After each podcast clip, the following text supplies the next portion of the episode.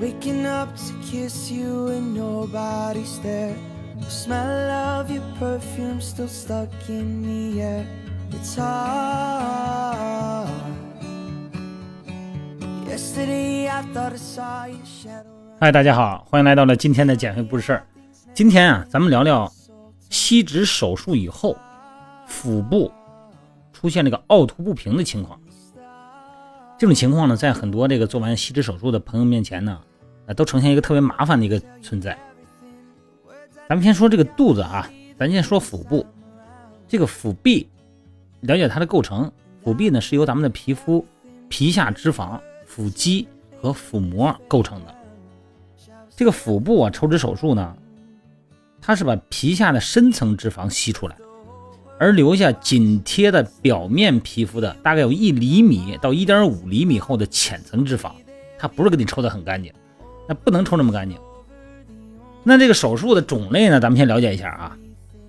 一般目前来说有大概有三种，一个是三 L 的这个定位分层吸脂，一个是电子吸脂，另外一个是快速这个负压吸脂。咱先不说它吸脂的过程了哈，这个过程咱们现在从那个视频上啊，有很多直播频道，甚至于直播抽脂的视频，咱们都看过。这个咱们不聊太多了。它的好处就是切口小，哎，它就一个点，然后最后呢，抽完以后呢，把这个一引流就完事儿了啊。整个的腹部呢，这个结束以后，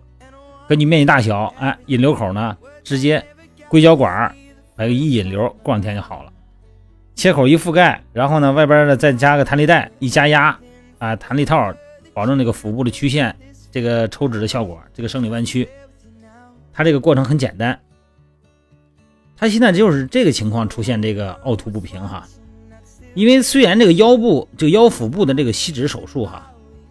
这应该不叫手术，应该属于美容范畴啊，就整形外科应该属于。它已经这么多年了，甚至于操作都已经规范化了，但是呢，它确实也是一个人为的创伤微创啊，那也是创伤。所以说呢，患者的这个健康状态和手术中的这个吸取量都决定了手术后的这个效果，还有手术的安全性。有很多情况下呢，可能为了商业目的哈，人家也不管你什么个人情况，你只要敢花钱，你敢来，我就要给你抽啊。但是有一些情况呢，是不能做这个的。你比方说有这些继发性的啊引起的这个病态性的肥胖，它就不是吸脂的范围。甚至于说一些全身性的，还有一些脏器，比方说心肝脾肺肾这些功能不良的人，还有一个青少年，哎，发育没有成熟的人，还有一个凝血机制异常和正好处在这个青春这个经期的女性，这个肯定都不能做。这个解决这个抽脂后的皮肤不不这个凹凸不平的问题呢，它一定是有几步。首先呢，就是在刚做完那个阶段，一定是要穿塑身衣的。目的是消除抽脂以后呢，这个脂肪层的空腔，啊，来减轻手术部位的淤血和肿胀的情况，让这个皮瓣呢和皮下组织呢紧密的愈合贴合。然后呢，这个那个创伤创面好了以后呢，就是抽脂完了以后，一般要加强一些按摩啊，呃，然后增加皮肤的这个就是尤其是那个抽的那底下那个部位那些患处，啊，有助于呢整体的皮肤循环。可以帮助咱们皮肤呢，那个均匀平滑，恢复肌肉弹性，啊，减少皱褶，减少这个凹凸感。但它存在的就是很多人半年之内有这个凹凸，因为它毕竟它不是抽的很干净，它是按管道，它有这个从一个点进去以后，它不是整个的跟咱们扫地似的拿笤帚扫，那不是啊，它是一块块的抽的，所以说它它会形成一些很多的管腔里边，那它有凹凸感也是正常的。但是如果半年之内还没有恢复的话呢？这个一般可能就是，呃，它抽的这个层面啊，浅层、深层可能会有点问题。一般修复方面呢，一般可能现在来说就是光疗，啊，来通过这个光疗来塑身。这个光疗是这么一个理念啊，它就是通过这个，比方说日光、人造光源啊这些可见光和不可见光，来进行促进血循环啊，来加强局部的这个功能性的康复的作用。当然呢，这个凹凸感呢，主要还是要靠运动。运动呢，它整体是加强整体的血循环的，来增加各个细胞的代谢，加速它的代谢过程。比方说，咱们这个血液里边呢，有血红蛋白啊，血红素，它的生命是一百二十天。那么通过运动呢，可以加速它的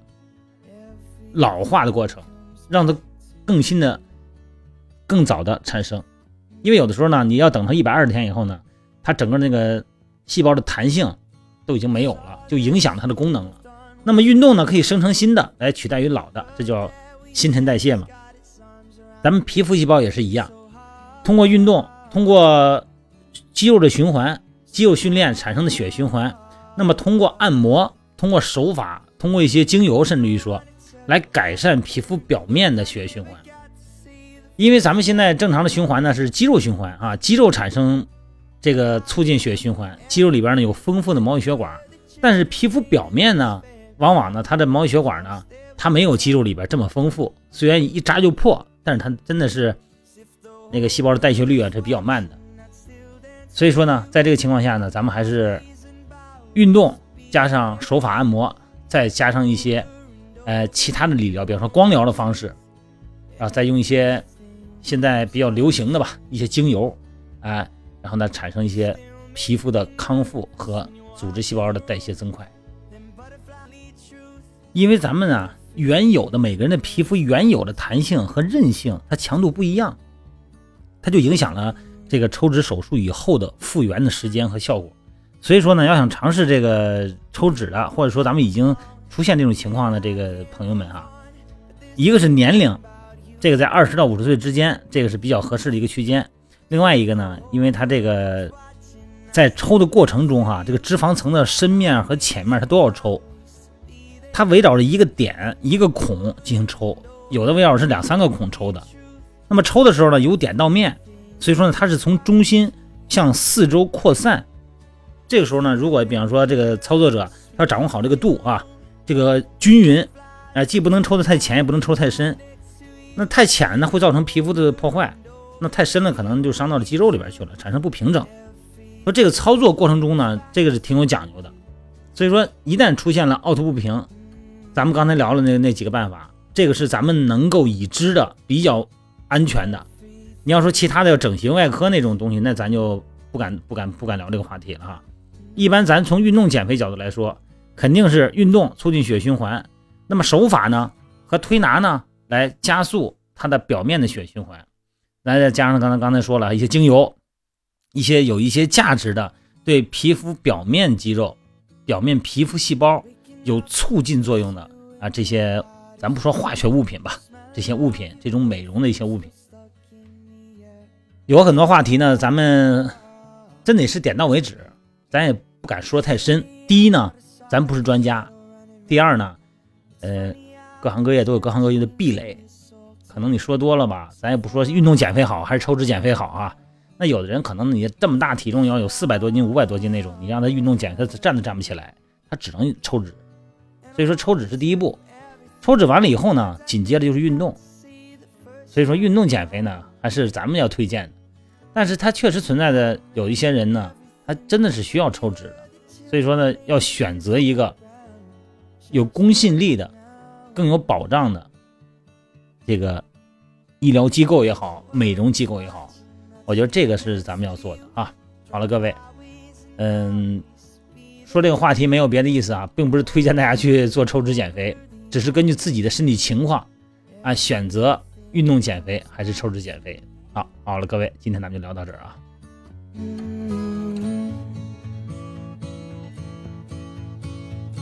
saw that you moved on with someone new.